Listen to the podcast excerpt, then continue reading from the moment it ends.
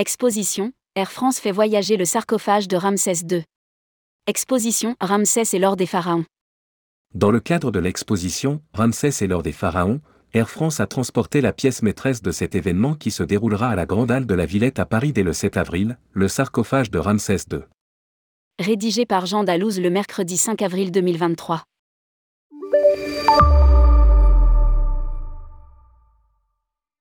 Air France s'est chargé le 23 mars 2023 du transport du sarcophage du pharaon égyptien Ramsès II.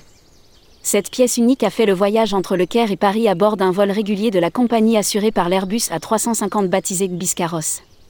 Une fois arrivé à l'aéroport Paris-Charles de Gaulle, le sarcophage a été transféré sous escorte vers la Grande Halle de la Villette où il sera présenté au public à l'occasion de l'exposition Ramsès et l'or des pharaons qui ouvrira le 7 avril prochain. Présenté au public français une seule fois, il y a 45 ans, le sarcophage du pharaon n'avait plus quitté depuis le territoire égyptien.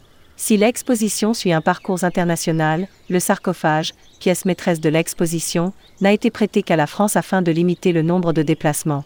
C'est donc un véritable événement pour les connaisseurs et curieux d'égyptologie. Indique un communiqué d'Air France.